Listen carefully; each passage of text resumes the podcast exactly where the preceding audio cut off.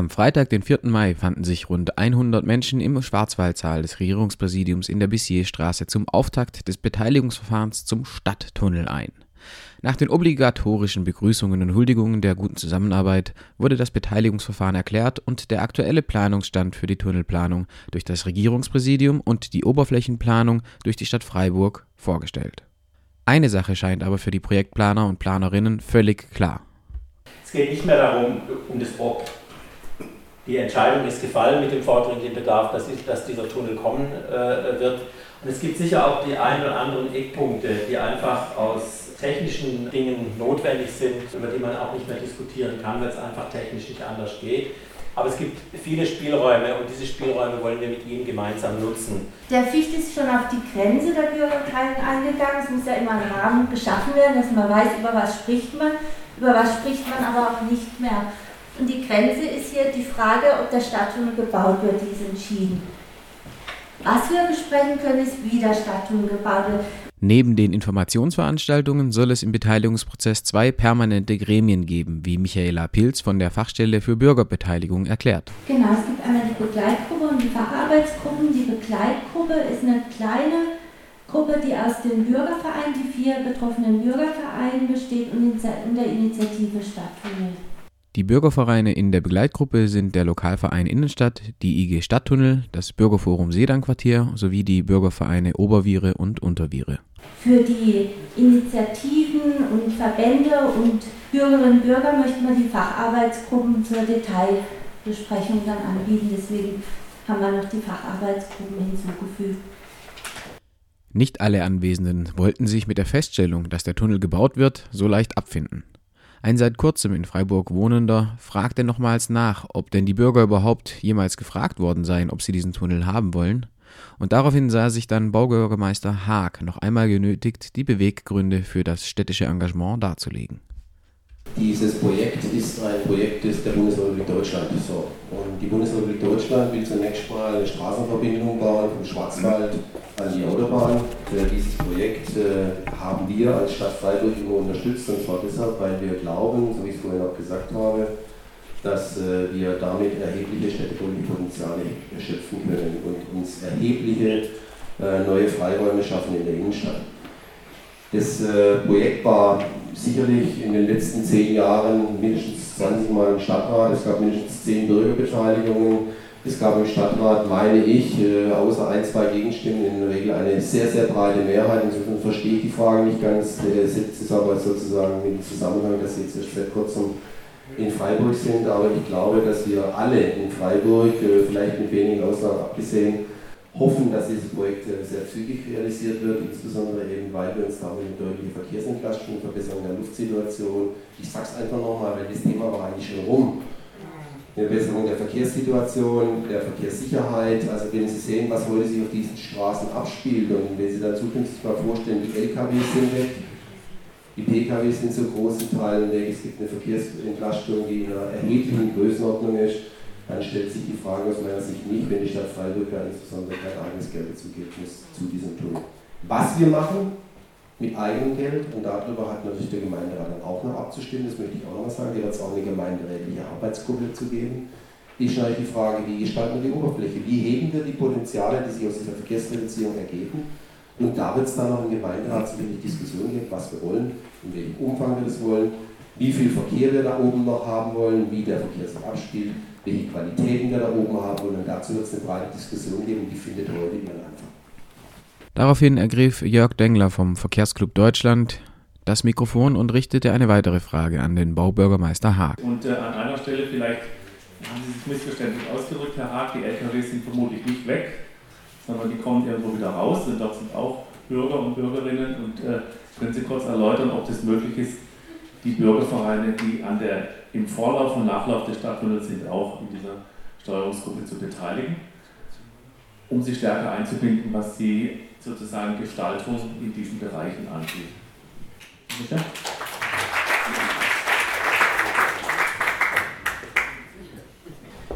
Was ist der Sinn der Begleitgruppe? Der Sinn der Begleitgruppe ist in einem relativ kleinen Kreis sich zu treffen und eine Spiegelung zu kriegen zu dem, was wir hier planen.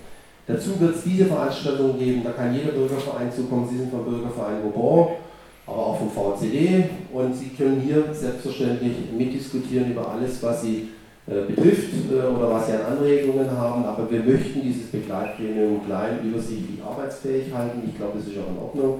Dafür bieten wir gerade eben diese Facharbeitsgruppen an, wo wir ganz gezielt zu einzelnen Fragen zulassen, dass jeder und jede, die sich dafür interessiert, sich melden kann und kann sich da auch einbringen. Ich glaube, dass es ein sehr, sehr gutes Konzept ist und dazu bieten wir diese Foren an wie heute, wo wir dann eben mit 100, 150 Leuten da sitzen und es miteinander besprechen. Das ist ein abgestuftes Konzept.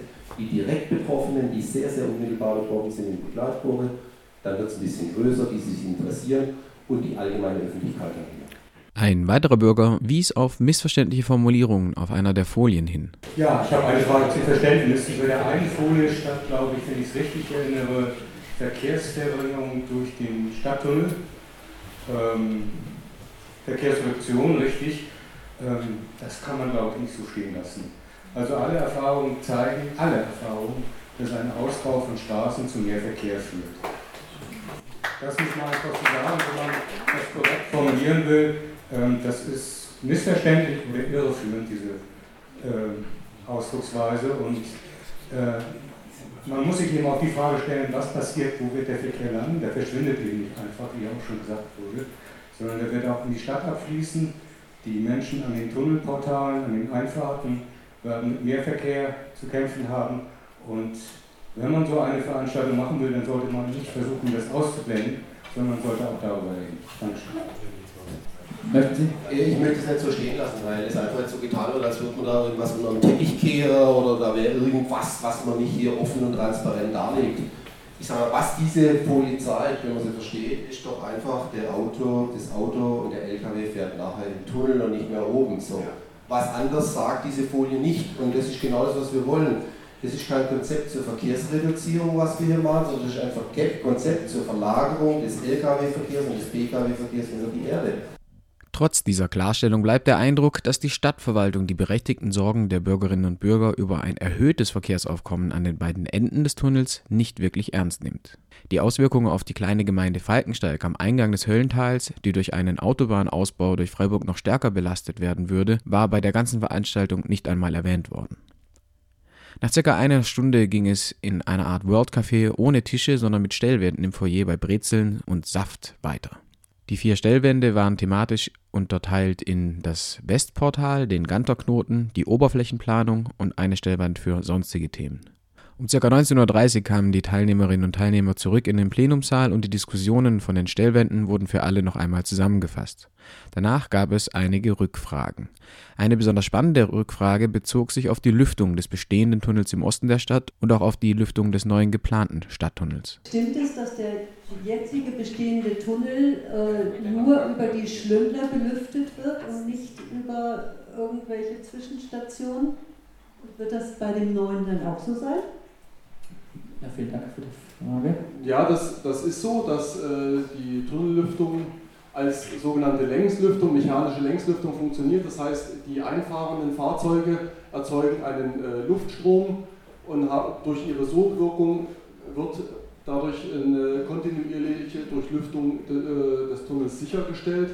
Es gibt dann zur Unterstützung natürlich für den Fall von Stau oder für eine Havarie entsprechend äh, Ventilatoren, die dann, wenn die entsprechenden Messsysteme das anzeigen, äh, das unterstützen, sodass ich immer diesen kontinuierlichen Luftstrom äh, aufrechterhalte. Aber der Luftstrom besteht zwischen jeweils dem Ein- und dem Ausfahrtsportal. Da gibt es nicht zwischendrin mal irgendwelche Schornsteine. Nein, wenn die Ausführungen von Alexander Krüger vom Regierungspräsidium korrekt sind und wirklich nur am Ende der beiden Tunnel eben jeweils in Fahrtrichtung der gesamte Dreck rauskommt, dann wären die Luftschadstoffprognosen für eben diese Stadtteile, sprich das Sedan-Quartier im Westen, der Ganterknoten in der Mitte und eventuell auch noch die beiden bestehenden Tunnel in Littenweiler und Kappel für die Planung sehr interessant.